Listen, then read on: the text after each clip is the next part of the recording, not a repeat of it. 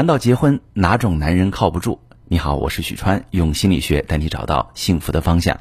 我最近收到一位姑娘的提问，她说：“我呀有功能性失调性子宫出血这个病，到处求医，病情也是反反复复。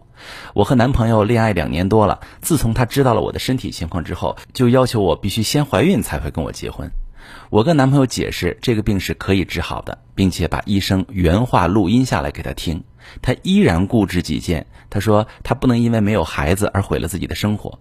如果我不能接受，那么就分手。”我求他说：“能不能先订婚？不然没名没分，我真的做不到。”他不愿意。男朋友的要求合理吗？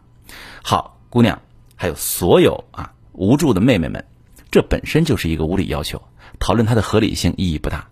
但这个问题里面隐藏着一个很重要的关于挑选伴侣的经验值。我想借这个机会把这个经验分享给大家。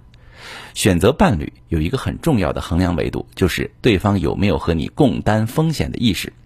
从婚姻功能的意义上来讲，伴侣不仅是爱人，还是能和你一起面对生活起落的人，能和你一起承担生活中可能出现的遗憾和坎坷的人生合伙人。婚姻中包含的一项重要的意义，就是结成伴侣的两个人可以作为命运共同体，有福同享，有难同当。那种大难临头各自飞的婚姻，除了关键时刻起不到抱团抵御人生风险的作用，日常生活中也一定是各自为政，充满算计，日子根本没有温馨幸福可言。你男友这个人就属于典型的不愿跟伴侣共担风险的人，他想要个孩子，本身是一个非常合理的诉求。你甭管他是因为自己特别喜欢孩子也好，还是为了传宗接代，他想要个孩子是他作为一个人的权利。但是如果他的女朋友恰好有可能不能生育，他可以有两种方法：一种是和女朋友结婚，承担自己这辈子可能没孩子的风险；一种是和女朋友分手，自己不承担没孩子的风险，但是也不让女朋友承担未婚先孕的风险，以及被当作生育机器的耻辱。而你男友现在做法是让你一个人承担一切，他做没本的买卖，不存在亏本一说，赚了都是自己得利。他甚至连分手的责任都不愿意承担，而是逼你自己决定。他心里打的算盘翻译过来就是：不是我没良心，相反，我很坦诚的告诉你，我不能没孩子。你要决定先怀孕留住我，那是你自己的决定，不是我渣。你要决定分手，那也是你自己的决定，不是我抛弃你。我不承担任何风险，我也不承担任何责任。这种男人。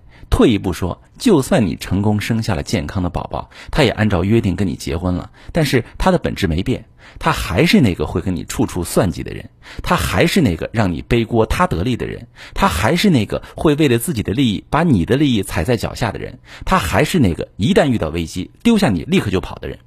跟这种男人组成人生队友，你会被他坑死。对婚姻有诚意的男人，都有和伴侣共担风险的意识。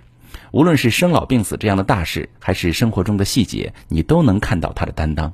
拿你的情况来说，你已经完成了告知义务，你把自己的病情和医生的诊断都告诉对方了，对方足可以通过这些来衡量自己想要承担的风险。一旦他做了和你结婚的决定，即使未来你们真的可能没有孩子，他也不会怨恨你，因为决定是他自己做的，他自己会为自己的决定负责。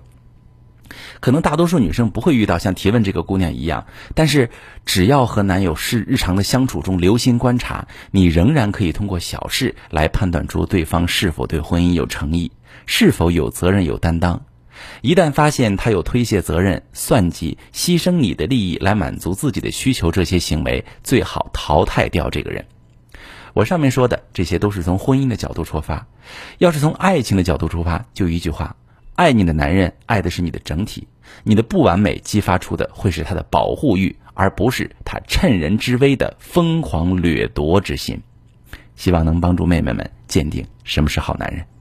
遇到感情问题也可以详细跟我说说，我来帮你分析。我是许川，如果你遇到感情难题、婚姻危机，可以加我的微信，把你的情况详细跟我说说。我的微信是幺五三零幺三零五二六三。